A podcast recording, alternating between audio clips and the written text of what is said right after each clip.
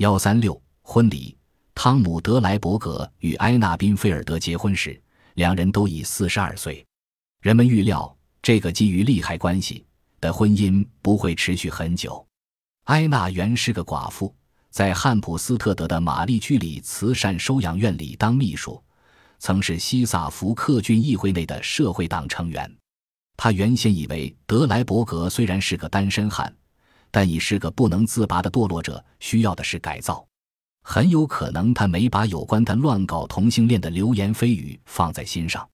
可是他的改造运动惨遭失败，才几个月，德莱伯格就对他新婚不久的妻子看不顺眼了。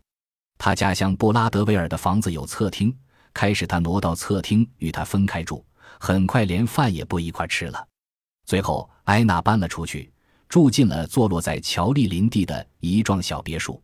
德莱伯格在他1951年6月的日记中写道：“今日成婚，已42岁，这是我一生中的第一次。我确信这是唯一的一次。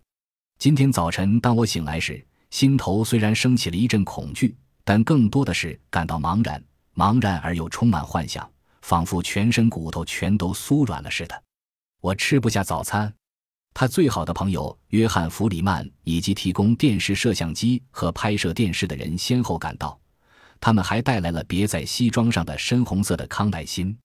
幸好德莱伯格还有半瓶白兰地，这是他最近从法国带回来的，没咽几口他就有点顶不住了。他们驱车前往教堂，车在圣器收藏室的门口停下后，他们往里望去，远处一侧，在昏暗的灯光下。站着德莱伯格牛津大学的同届同学西里尔伊斯托夫和肯辛顿主教，主教的个子很高，穿着紫袍，他将主持结婚仪式。他们俩引导着汤姆和埃娜完成了仪式的主要程序。埃娜后来告诉《每日快讯》记者：“当那极度紧张的一刻在沉默中过去之后，我忽地松了一口气。圣坛上的蜡烛火苗因而摇曳不定。来宾中只有几个人知道。”可怜的埃娜几个月前刚皈依基督教，他父母是犹太人，他改变了信仰。德莱伯格在婚礼进行曲的曲目上同他的报界同行开了个玩笑。他在日记上写道：“乐谱上最后几行字是管风琴音乐，用古老的德国曲调合唱的序曲。哦，圣诞树，本杰明·弗兰克尔，一九零六。他想看看现代新闻记者的眼光究竟有多敏锐。”知识面究竟有多宽？因为这是首红旗颂的曲调。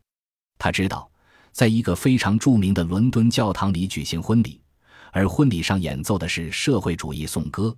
无疑，他这是在提供大众报纸所喜欢的新闻素材。当然，他也在考虑怎样就这婚礼写一篇精彩的专栏文章。